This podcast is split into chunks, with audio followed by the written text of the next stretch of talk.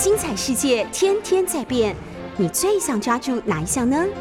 跟着我们不出门也能探索天下事，欢迎收听《世界一把抓》。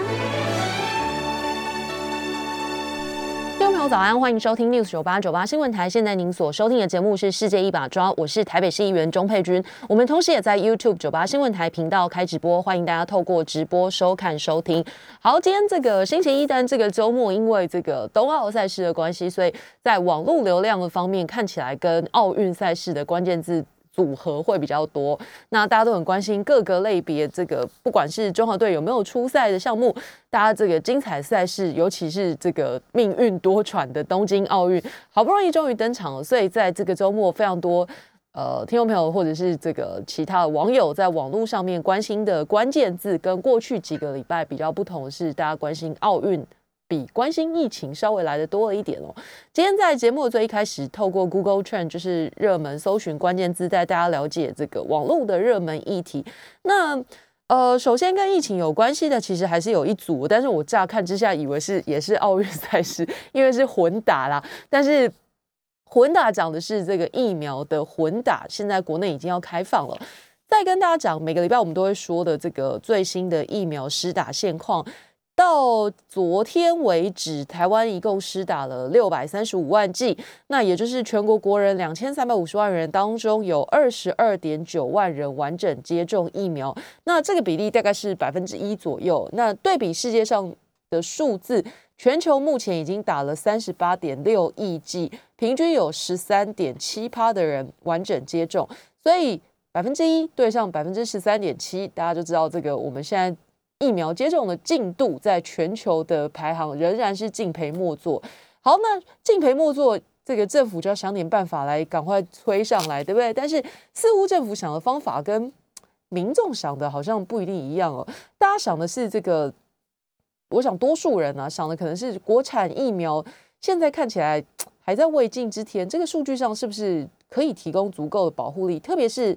一件一件，这个呃，研究室里面本来看起来是不可说的秘密，被接诸在太阳底下的时候，大家就会对这个国产疫苗的问号越来越多。那一般人讲到这个疫苗混打，大概是看到呃，国际上有很多的案例，其他的国家的做法，不管是 A Z 混 B N T 或者混莫德纳，那在世界上已经有相关足够的数据支撑，就是哪几种混打的效果会比较好，这个都已经有。详细的数字出来，那反观对于台湾来讲，现在没有人打过高端嘛，对不对？哎，除了这个试验者、受试者之外，一般人还没有打打到这个高端的机会，那也还不知道它的效力如何。从实验室的数字目前来看，会让人对比这些国际疫苗来讲，可能信心没有那么足够。可是，在这个时候呢，开放疫苗混打，看起来就是替高端铺了一条路，让它进场了。先来讲这个混打的是卫福部的传染病防治咨询会预防接种的 ACIP，就是缩写 ACIP，同意开放 AZ 疫苗混打 mRNA mRNA 疫苗。这个之前其实已经讨论非常多，就是支持混打的学者常常讲，哎，国外已经有怎么样怎么样的例子。可是指挥中心在先前被问到这些问题的时候，都是很坚定的讲说，哎，那是其他国家的做法，我们。这个没有得到足够的数据或事实显示之前，我们不会同意。那特别是在不同品牌的疫苗进口疫苗进到台湾之后，这样子的讨论越来越多。只是前期大家在讨论这件事情的时候，会有一点隔靴搔痒，因为事实上窘境是疫苗的数量根本不足够。那你去谈论要不要混打，或者是谁混谁比较好？对民众来讲是一个很遥远的事情，我连一季都还没有打到，你在跟我讨论第二季要打什么品牌，不是听了很可笑吗？所以前一阵子大家在讨论这个疫苗混打的时候，我觉得都有一种很不真实的虚幻感。那结果现在突然这个呃卫福部同意要混打了，可是这个时间点就是在高端准备要上市啦，准备要来登场加入公费疫苗的行列的时候，卫福部就同意了。可以混打了。问题是你如果去看国际上的经验，我刚刚跟大家说，就是很多的这个呃有实际上的数字支撑混打效果比较好的研究显示是 B N T 加 B N T，然后这是最好的，血清抗体下降最高的是 B N T 加 B N T，那其次是 A Z 加 B N T，再来是 B N T 加 A Z，最差的是 A Z 加 A Z，有各种的这种组合。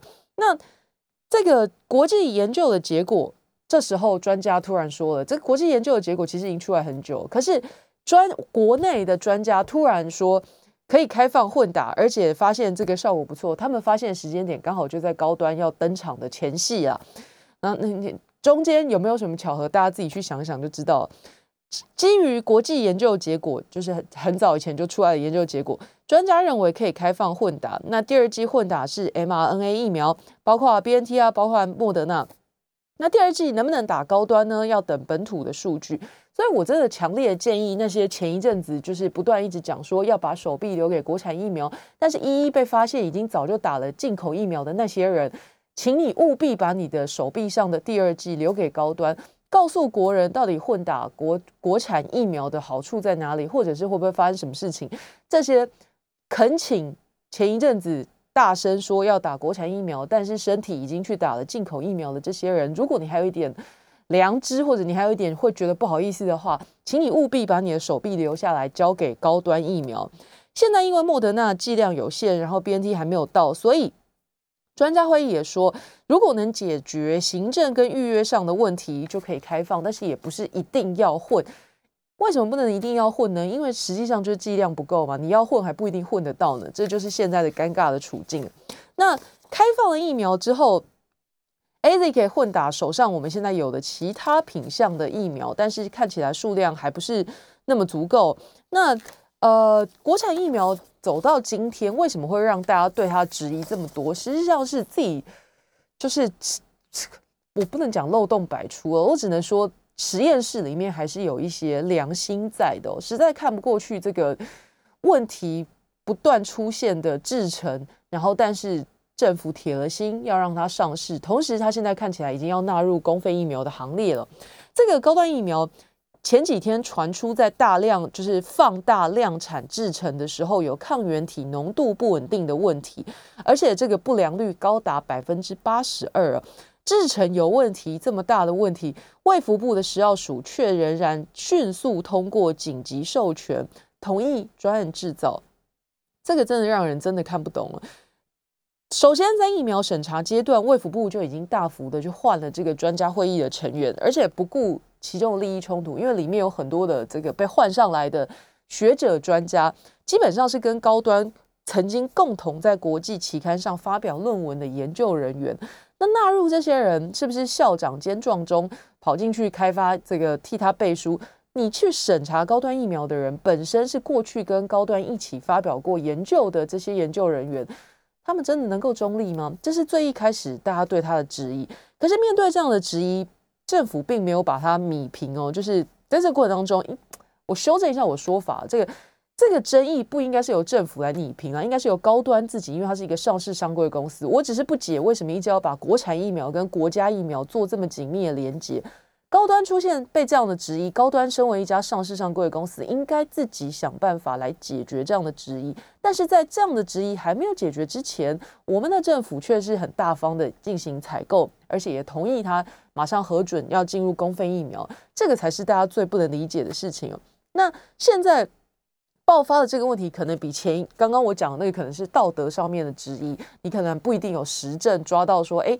这个一起发表论文不代表他一定会放水啊。好，如果要这样说的话，那现在回来看这个已经很明确的有数字的，就是过去我们集中的讨论都是说这个高端的效力缺乏充分的科学验证。现在这个问题相对来讲还蛮大条的，在放大量产制成的时候，不良率会偏高。这是什么意思呢？一般国际大厂的这个疫苗生产规模大概有两千公升的等级，那高端疫苗只是从实验室的两公升放大到五十公升，不良率就有八成哦。那你想想看，如果要从五十公升再放大到两千公升的时候，会发生什么样的事情呢？这个就是高端要给大家的解答。可是这样子，但凡一个可能像我这种没什么科学常识的人，光看以上这些数字，你就会觉得啊。那接下来，如果要做更大量，真的要打到国人的身体里面的这个剂量的疫苗的时候，难道不会再有问题吗？我想一般人都会有这样的疑问，对不对？但是我们的食药署长吴秀梅却跟大家讲说，哦不，这个良率太低呢，可能会是一个更好的产品。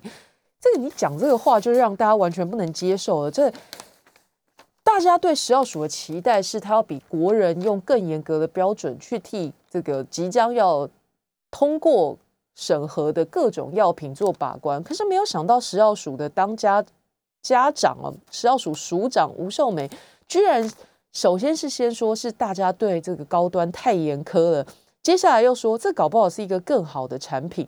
那接下来还说要抓内鬼，谁把资料流出来了？完全搞错方向了。所以我说，大家对不要怪大家对高端没有信心，实在是高端很难让人有信心。你光是一个现在不良率放大制成，从五公升等级放到二十公升，就出现八乘二的不良率。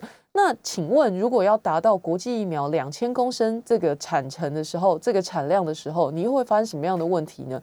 如果这些疑问没有解释，然后你把这个高端推上了公费疫苗的前线，你觉得有人会去打吗？那这时候开放混打就能解决问题吗？我我我觉得真的是卫福部不要搞错重点了。好，这两天讨论也很激烈，就是好不容易拿到了这些莫德纳疫苗，结果有呃一批几批啦，这个分别要到期，而且马上就要到了，今天二十六号。第一个要到期的是七月二十九，八月二号也有一批到期，八月六号还有一批到期，所以大家就很紧张，说：“哎呦，好不容易拿到了，那放到过期多可惜啊！还有多少人想打打不到呢？”那显然这个地方跟中央合作的速度或者是合作的空间都还必须要再精进哦。那现在如果地方打得完的话，就尽量不要回收，因为这个。保冷的问题，保存不易，运送过程可能会出现一些状况，所以最好的方法就是已经配送到县市的，就就地把它解决掉。那呃，台北市的做法是现在看起来要协调开第二季的特别门诊，然后包括一到三类，还有孕妇机组员预约接种，那确保在校期前可以全部打完。那原地打完会比回收来的好跟安全，这是现在这个大家对即将到期的莫德纳担心的事情。这样好，那呃，接下来要跟大家讲的是有一点遗憾哦，我昨天这一整天心情都非常沉重。昨天早上接到这个噩耗，在网络上有很大的搜寻量，超过十万笔的搜寻，代表很多人都对这个消息很关心。就是新北市议员唐慧玲不是因为胰脏癌在昨天过世哦，那。其实年纪真的很轻，四十九岁了。那我我自己心情很沉重的原因，是因为这个慧玲姐跟我都是二零一八年当选议员的。那在呃当选的前后那一两年，特别常上政论节目，然后非常常同台。那我对他印象很深刻的事情，就是他对特别是核能这一块啊，他很多的数字几乎不用任何的参考资料，拿在手不用带任何参考资料，他可以直接背出来，然后。当然，大家知道他就是上这个节目掷地有声这样。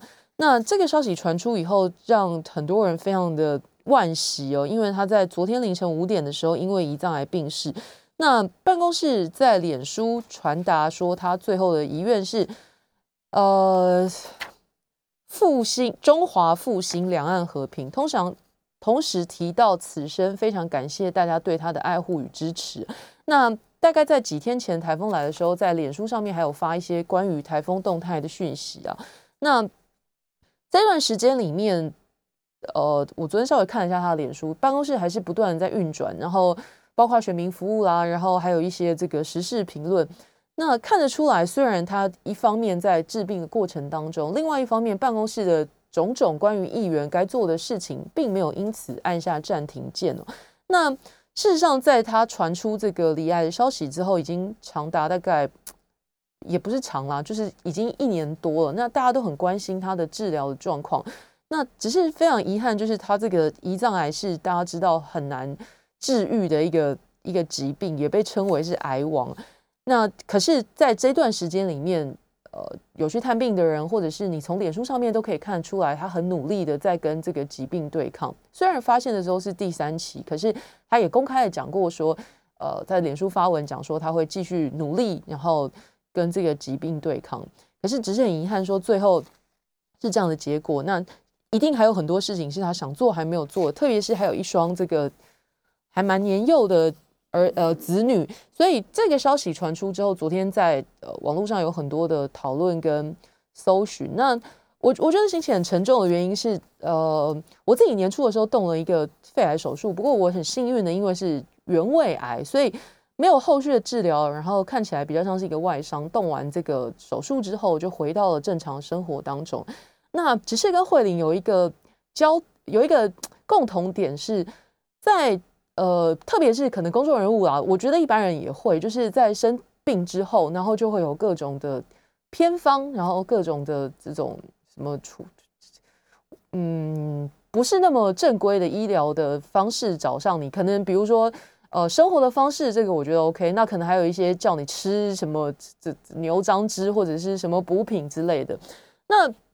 我觉得每个人在面对疾病的时候，然后你想要追求每一个可能治疗的机会，都是非常正常的。因为过去我妈妈自己在得到癌症的时候，我们全家人是寻遍了很多的偏方或者你说秘方。那只是有一个原则，就是呃，常规的医疗呃，可能不能不能终止，然后也不能只只听信偏方。起码我的态度是这样。那我说我跟慧玲的一个共同点是。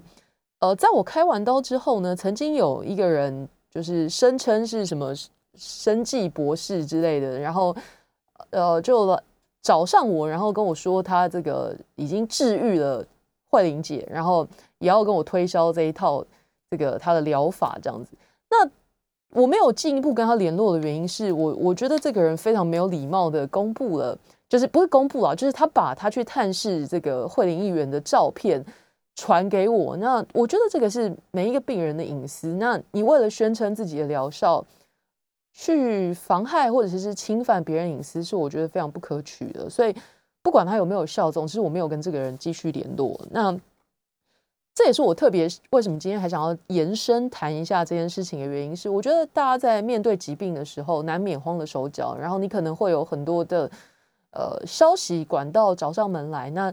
审，也许你在很慌乱的时候，不一定有余力去谨慎的判断这些偏方或者是秘方的正确性、可可靠性。那我觉得原则就是，医院给你的治疗方案，你还是要继续走，就包括可能不一定化疗啊、开刀这些，就是还是要继续走。然后，如果有其他在不会危及你的常规医疗的方案的这些其他的处方，也许你可以。考虑添加那不变的原则是我还是建议就是以医生的治疗方案为主啊。那为什么讲到这个呢？因为同时在我自己的经验里面哦，还有我也看到有人居然在没有经过我同意的情况之下拿我的 case 来拍这个 YouTube 影片哦。那我不想要特别讲这个人的名字，因为我也不想要增加他的搜寻度。那但是我已经跟这个卫生局检举了，因为他在网络上面提到呃。癌症开刀是一种什么自杀行为啊？破坏自己器官等等这种错误的医疗观念。那进一步去深究，发现为什么他在网络上面鼓吹大家不要去开刀呢？因为他自己卖了一种医疗产品，只要在家里照一照，他声称这样子就有抗癌的疗效。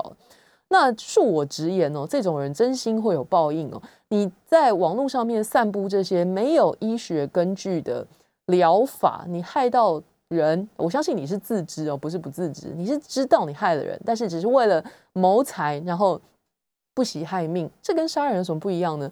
所以谈到这个呃慧玲的事情的时候，我会感触比较多一点了。那但是真的非常扼腕，在这么年轻的时候，然后我相信他真的是壮志未酬，还有很多的理想跟抱负没有完成，然后希望他去一个更好的地方。这个在网络上有十万笔的搜寻，我相信大家都希望他。这个可以过得更好。好，转换一下心情，接下来这个就很多跟奥运有关系的事情哦。日本人真的是一个对自己我觉得蛮严格的国家。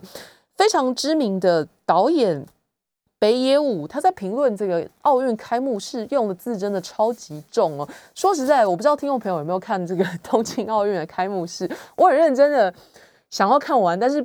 不由自主的，中间有一些片段还是不争气的按了快转键，有 有一些真的是真心看不懂。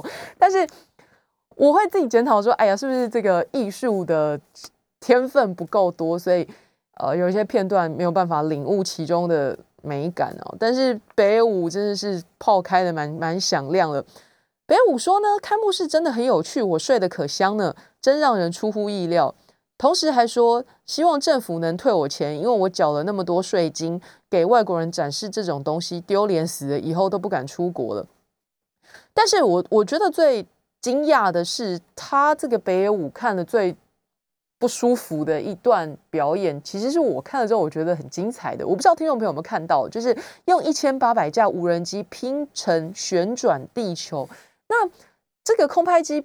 拼成旋转地球之后，就是等于腾空在这个会场的上方，然后出现了一颗地球，而且是有颜色变换，看得出这个海洋啊，然后还有山山呃，看得出高山跟海洋的差别，有不同的颜色，我觉得还蛮壮观的。但是北武很生气哦，他说那种东西用电脑输入一下就搞定了，几年回头再来看就知道日本有多蠢，好吧？这个日本人自己骂冬奥开幕式用字也是蛮重的。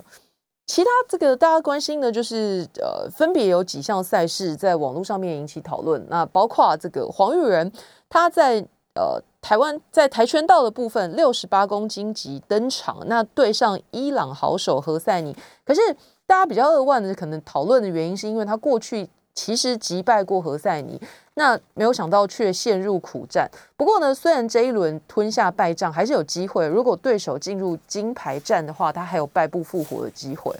那另外一个很受到大家关注的是体操的部分。如果你看过那个翻滚吧阿信，这个阿信呢，就是林玉信，他是这一次的中华体体操男子代表队的总教练。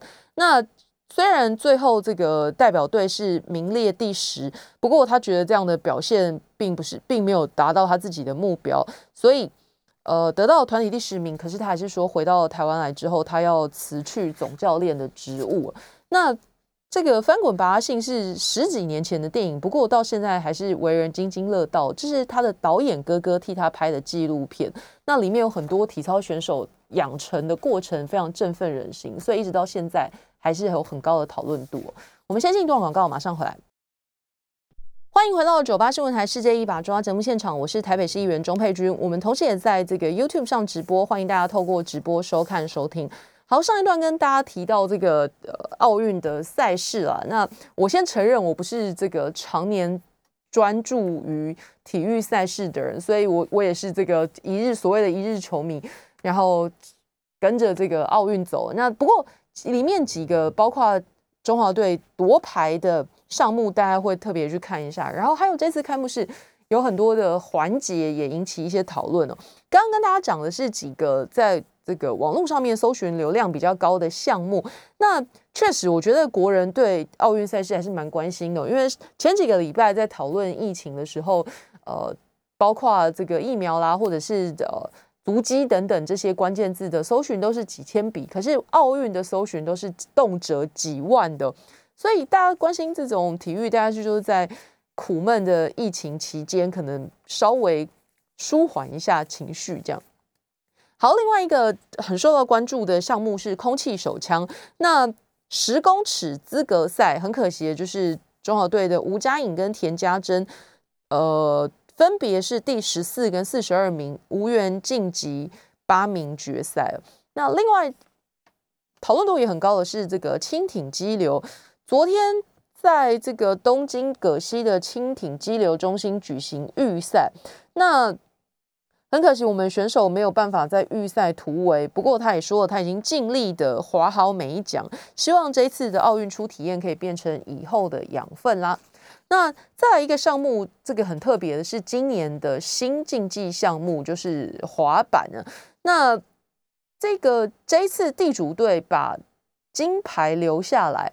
那这个金牌得主呢，非常特别，他在六岁的时候，因为爸爸的影响就开始滑滑板，然后高三的时候就有兴趣，他先跟校方确认能不能带滑板上学。那高中毕业之后到美国去，在滑板文化起源地锻炼，果然这个一路练下来不得了，在奥纳入奥运项目之后，就把金牌留在日本哦。那他也是冬奥最受瞩目的奥运选手之一。这个是呃冬奥的相关新闻。那不过今天的四大报头版其实也真的都在谈奥运啦，就是我们昨天传来最新的好消息，罗嘉玲在女子跆拳道摘下铜牌，那是中华队史上最年轻的这个奖牌得主，只有十九岁。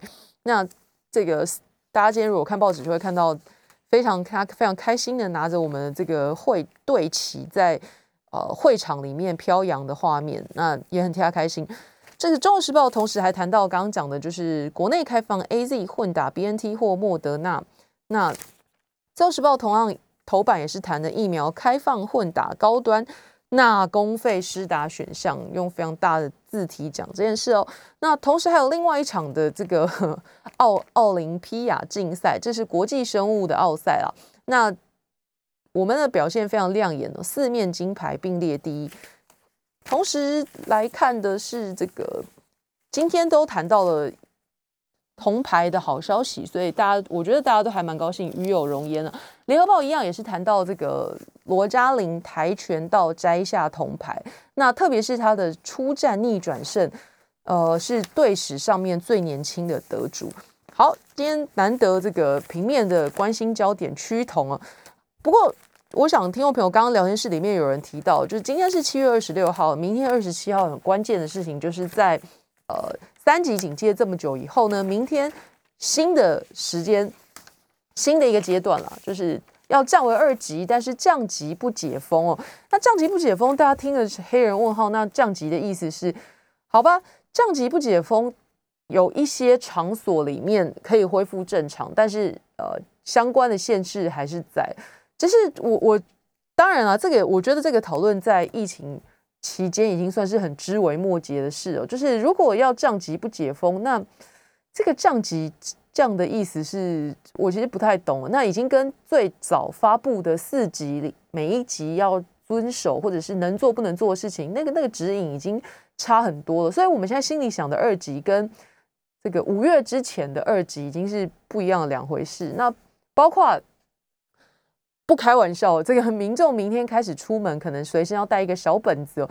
真的是你会记不得到底哪里什么事可以做，什么事不能做，然后哪里可以去，哪里不能去。比如说你都到海边了，但是你可以潜水，但是你不能浮潜。然后你可以潜水，但是你不能洗澡。反正就是有很多的可以不可以之间。那呃，我想到底对生活上面会有比较。方便一点呢，还是说会有很多的不便？那同时要兼顾防疫需求，这个大家都知道。但是明天之后，大家可能要再有一波新的适应期哦。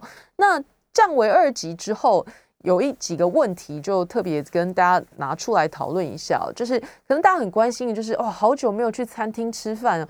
那不过除了这个呃双北之外，应该说，只有双北跟宜兰还是继续维持不内用，那其他的县市是可以吃饭的。那，嗯，我觉得中南部可能比较不会有太多的矛盾出现，但是北部可能稍微混乱一点的原因是，刚好这个三个不开放内用的县市都在北部嘛。那再来一个关键就是，过去大家都呃耳熟能详讲北北基桃是一个共同生活圈，那原因就是因为。包括比如说，你可能住在桃园，但你在双北工作，或者是你在双北工作，但是你住在桃园。那基隆、桃园、台北、新北这四个县市，过去因为这个地缘关系，呃，所以本来就是很紧密的。那紧密的程度到大家已经知道嘛，就是现在可能放台风假的时候，这四个县市要一并做考量，不然过去还没有北北基桃生活圈这个名词的时候，常常有一些困扰，就是。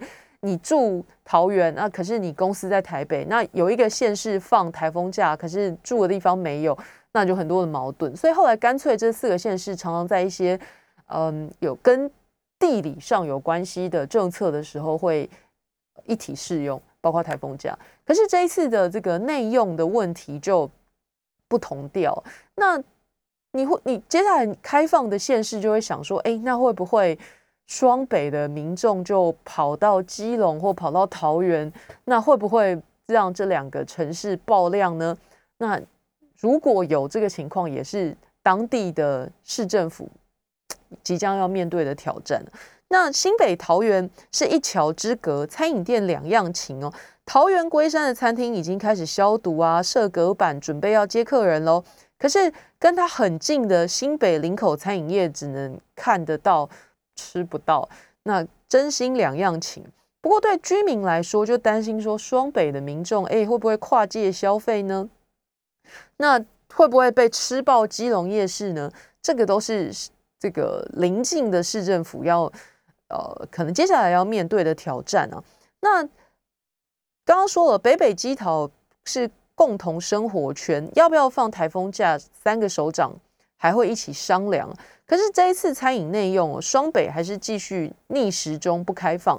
那基隆桃园是顺时钟决定要开始吃开放内用，让民众吃饭。那包括大家很关心的这个基隆庙口夜市，也要开始明天开始全面复业。那这个夜市的主委心情就是 既期待又怕受伤害。人少嘛，没生意，大家都很苦哈哈。可是人一多之后又很紧张，因为只要有一个确诊者足迹，就糟了，就全面又要修饰啊，然后又要全面消毒。所以对这些业者来讲哦，这个心情真的是期待又怕受伤害，又希望大家赶快来吃爆来消费，可是又很担心来太多人了，万一没办法一个一个很这个严密的管控怎么办呢？那不过往好处想是，经过了这一段时间的演练，我觉得大部分民众应该已经对要呃量体温，然后要消毒这些事情，应该有一些相当程度的自觉，所以应该是不用业者这样像看小孩一样盯这么紧吧，就是大家可以自己稍微自动一点哦。那如果你是要搭这个双铁、高铁跟台铁的乘客，你要特别注意，因为包括在车站里面吃东西有不同的做法。你到车厢里面还有车站里面的时候，还是不能吃的。但是过闸门之后的餐厅是可以内用的。那可是这还有分哦，就是你过闸门之后的这一段里面可以吃东西，可是要分。如果你是在双北的车站、双北市的范围的车站。还是不能吃，过了双北市以外的范围的车站里面才能吃。可是车上，然后还有那个呃付呃车站内禁止，只有付费区的餐饮店可以吃。所以这个界限自己还是要注意。那不该吃的时候吃，或者是该戴口罩没戴的时候，还是一样会吃上罚单的。虽然降级，可是呃有很多事情该注意的还是要注意。那。一般大家担心的，我觉得下一个要讨论的应该是疫情对服务业还有对餐饮业的重创。那究竟政府在未来降级不解封的做法之下，有没有什么呃，赶快来救救我们的餐饮业还有旅游业呢？现在看起来还在政府这个业者自救的程度哦。虽然要降级到这个二级，可是因为旅游上还是有很多的限制，所以。根据这个第一线的业者观察，看起来对游客回笼这件事情没有那么大的信心，因为光是讲说这个旅行团啦要采梅花座，所以过去可能现在可以开放五十人的旅游团，可是包括你出车的时候要用梅花座，所以原本呃可能可以。一车载完的人，可是你现在就必须要分两车。那分两车的时候，这个整体的旅游成本就会上升。那民众会觉得说，哎，与其跟这种变贵的旅行团，那不然我自己开车好了。所以看起来对这个旅游业、旅行社的益助，可能帮助降级的帮助可能没有那么明显哦。那再就是在疫情之前，大部分会跟团国旅的人。大部分是这个呃员工旅游，还有村里旅游跟毕业旅行啊，老人团这样子。听众朋友，如果你平常有在看你们家这个李林公布栏，你可能会看到这个里长会公布说，哎呀，三天两夜跟李明出游，然后可以用这个优惠价一起跟团出去。那确实，这种李林之间的旅游占了国内国旅的这个跟团旅行的大宗。可是现在看起来，公布呢？可能不会放行毕业旅行啊，还有这个村里旅游。那企业大概也不会在这一段时间里面冒险让员工组团出去玩，所以团客没有办法回流的状况之下，对这个旅游业回血的程度当然就会有影响了。那再来就是现在是七月嘛，其实就是各个离岛还有戏水场域的热门季节。可是如果我在玩水的项目有很多的限制，比如说我刚刚讲的这个可以水肺潜水，但是不能浮潜，然后或者是有很多的风景区的清洗设施，因为你一边洗澡没办法戴口罩，所以就继续关闭。那你想想看，你从海里出来，全身湿湿黏黏没得洗的时候，你还会想要去玩水吗？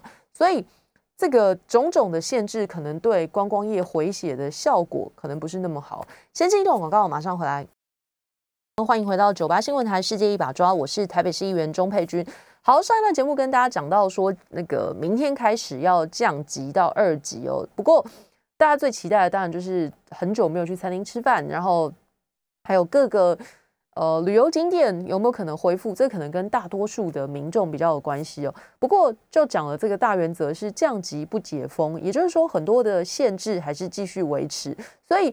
当大家很快乐的准备出门去吃饭啦，或者是这个出游的时候，还是有很多的规定不能不得不注意，因为一不小心的话，可能跟自己的荷包过意不去哦。不过也就是因为还有这些限制，所以对这个疫情期间损失惨重的餐饮业还有旅行业者来讲，回血的速度可能不如预期啊。那因为我个人是这个呃水不敢讲水上运动。爱好者应该说蛮喜欢去的，就是夏天嘛，对不对？这个尤其我去年开始考自由潜水的执照，然后水费我也有在也有在玩。那两种不同，就跟简单讲一下，水费就是背那个有呼吸气瓶到深浅的，那可能自由潜水就是呃只有穿泳装，然后有些人会带这个扑下去，fin 下去。那现在两个不一样哦，然后浮潜是带呼吸管，那。这几个不同的戏水模式，深潜气瓶潜水、水肺潜水是开放的，那浮潜是不开放的。那昨天特别记者问到这个问题的时候，我有听到陈部长说，就是因为呃浮潜比较容易有近距离的接触，然后可能口鼻飞沫不能避免等等的原因，所以水域戏水有这种等级的分别。好了，不管你是哪一种戏水哦，但是最尴尬的就是上岸之后，因为你洗澡的时候没办法戴口罩，所以没戴口罩的活动就要禁止的话，那全台风景区清洗设施都还继续关闭，那你去这个海中潜水或者冲浪跑上来之后，要要怎么洗澡，实在是蛮麻烦的一件事，所以这个也会影响到民众出游的意愿呢。那各个风景区要特别注意的就是，通常这个停车场还是会继续用降载的方式管控，那可能会降到百分之五十左右。那日月潭也是热门景点，那本来只开放水社跟伊达少码头，明天因为降级之后会恢复招雾还有玄光等码头营运，也开放游客包船游湖，不过只会比原本在一半的人哦。那这些景点当然，呃，都是。暑假期间的热门场所，那当然对这些呃景点的管控也要比过去来的严格很多。比如说，垦丁也是大家夏天一定会往那边冲的地方嘛。那虽然这个各公园场馆都开放，不过只容纳原本五十百分之五十的停车数。那垦丁大街。跟这个刚刚讲的基隆夜市一样，都是严阵以待哦。他们心情真的很复杂，又希望大家赶快来消费，但是又很紧张，万一有一个万一，就就就糟了，又又要回复到这个停业，所以大家都很紧张。那摊贩就要毛起来，除了做生意之外，十连制，然后还要监督没有戴口罩的游客啦。那另外水域活动其实就是刚刚讲大原则，没办法全程戴口罩的原则不开放。可是距离比较远的，包括独木舟啦、水费、冲浪、水上摩托车，还有这个立桨等等的，是开放。不过活动前后都要戴口罩。但是昨天这个记者会还是前天，我也忘了，又问到非常细琐问题，我觉得也是可爱啊。我们现在的这个两点记者会已经到了一种我觉得 非常细琐的问题。也都要拿出来讨论，就是因为这个降级不解封哦，大家就问说：哎，那你说这个前后都要戴口罩，可是我去冲浪，身体会湿湿的，也口罩要怎么前后都戴着？这是记者问的问题。不，我不，老实说，我也觉得这个是一个很矛盾的事哦。不过部长倒是很轻松我就回答说：啊，现在都有夹链带嘛，你用夹链带装着就没事。好，OK。刚跟大家讲的低价旅游回不去哦，关键也是因为这个防疫的规定，包括梅花座啦，还有这个每一车的人数限制，那不可避免的就会反映在这个旅游的售价上面。所以你要说什么呃，替旅游业可以马上订单暴增哦，可能业者反而没有那么乐观啦，因为各位可以想象哦，在经过这一段时间的管制之后，基本上这个业者已经受到重创了，所以。你要他们拿出什么折扣来吸客，这个真的是强人所难呢。所以大概还是能保住原价已经算不错。那为什么可能还可能反而出现涨价？因为他们也有新增的成本，比如说都要买这个消毒设备，然后清消这个人员人手要增加。举例来讲，如果你说餐饮业的话，光是接下来要采取什么梅花座啊、隔板啊。各位不要小看你去餐厅看到那个隔板哦，如果这个业者是亚克力隔板是根据他们店内的桌子规格去打造的话，几千到几万是跑不掉的。亚克力这个东西真的还蛮贵的，尤其如果要量身刻制的话。所以你看，对这些业者来讲哦，生意还没有做到，但是现在因为迎接准备要重新营业的这一段时间，已经要先花钱了。所以这也是为什么你可能期待说，哎，这个解封之后是不是？降级之后是不是会有一些这个折扣促销啊？恐怕你很难得到，你也不应该去寄望业者有这样的做法，因为经过这段时间能熬过来已经很不容易了。那因为防疫反而会增加成本哦。比如说这个台湾好客民宿协会理事长在澎湖开民宿的，他就说最近都在忙着买这个消毒设备啊，希望在客人上面上门前做好准备，而且未来一定是观光新常态下的必备。工具，比如说客人接下来去住民宿，可能第一个反应动作就问说：“哎，你这个有没有什么紫外线消毒啊？有没有大幅的清消？”那有这些保证之后，大家才敢去住，所以就会让业者的经营成本增加。那再来就是连民宿都要降载啊。过去民宿当然是塞好塞满，有特色的或者是旺日的时候一房难求。可是现在这个状况也是一房难求，但是原因是因为降载了。你还要分仓分流，比如说一一层楼只能接待一组客人，然后早餐还要专人去送。过去可能早餐都摆好，叫客人自己来吃，那现在不行，因为要无接触，那就要一房一房送进去，这个都会增加业者的成本。所以在防疫跟旅游之间取得平衡，要去买这个防疫用品，就已经是一个一笔成本了。那再来就是类似包栋的订房单价，可能就会反映在这上面，因为。呃，每天只能接待一组旅客，所以价格也会调升。那可以接受的民众还是会自由进场。那呃，只能说你如果要期待这一阵子什么促销折扣，可能是真心比较难哦。那再来就是进到疫情，不能讲后端啊，但是在降级之后，大家要问的就是政府接下来要怎么样协助这些受到重创的业者，呃，回血啊。过去大家讲了做生意盈亏自负，可是这段时间里面遭受重创的这个旅游业跟餐饮业，真的可以说是无妄之灾哦。因为政府错误的决策，先是在国境造成的防疫破口，再来又因为没有买疫苗，没有办法控制疫情，活生生的让这些业者停业。那观光业跟这个餐饮业，各位可以去想哦，你你。从这个一般的生活当中，哪一种状况可以政府伸出一只手跟你说，今天开始不能做生意？这简直从来没有发生过，而且时间一搞就搞了三个月，三个月是一个季节，一季这么长的时间，说不能做就不能做。那因为政府错误的决策，造成这些业者的损失，又要从什么时候来赔？又要怎么赔得起呢？更不要提很多在这一阵子关门大吉的业者，根本等不到政府接下来的补偿。那他们的痛苦谁又知道呢？接下来，工商业就呼吁政府应该要发消费券。那有了去年的这个振兴券的经验，大家应该知道，其实到今年疫情更为险峻，然后造成更多行业受创之后，在野党不断呼吁这个政府可以普发现金啊，因为你当然在普发的过程当中，可能会有一些不需要的人拿到，可是不需要的人拿到补助不会没命。讲白一点是这样，那可是需要的人拿不到的时候，这个就真的要命。那现在的纾困有很多人自己讲是这个纾困孤儿，真的有需要，但是因为资格上面，因为保险身份上面不符合，所以领不到纾困金。那所以在野党才会不断选这个，希望呼吁这个执政党可以普发现金，因为在国外都有潜力可循哦。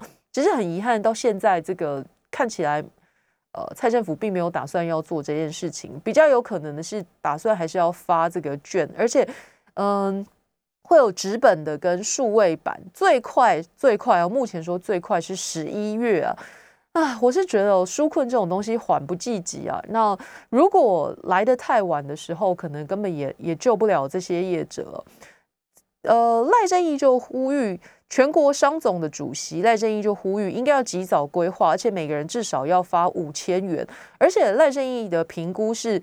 九月一号是一个比较好的时间点，就是在这个警戒降级之后，然后让这个人潮可以回流。不过他也说，这只能舒缓内需产业的现金流，让店家不至于倒闭。最后还是要靠政府比较全面的消费政策。那可是商总的估计时间点是希望九月一号才救得了，救就救了这些有需求的业者。那行政院现在。最快推断的时间点是十一月哦，那这个会不会缓不济急，然后来不及让业者等不到呢？这个是大家最关心的事情哦。不过在党还是不放弃最后这个呼吁的机会啦，还是觉得发现金会比发各种券来的好，因为印券又要钱，对不对？发现金看起来争议或者是速度都会比较快，然后争议没那么大，能不能被听进去？让我们继续看下去喽。下个礼拜再见，拜拜。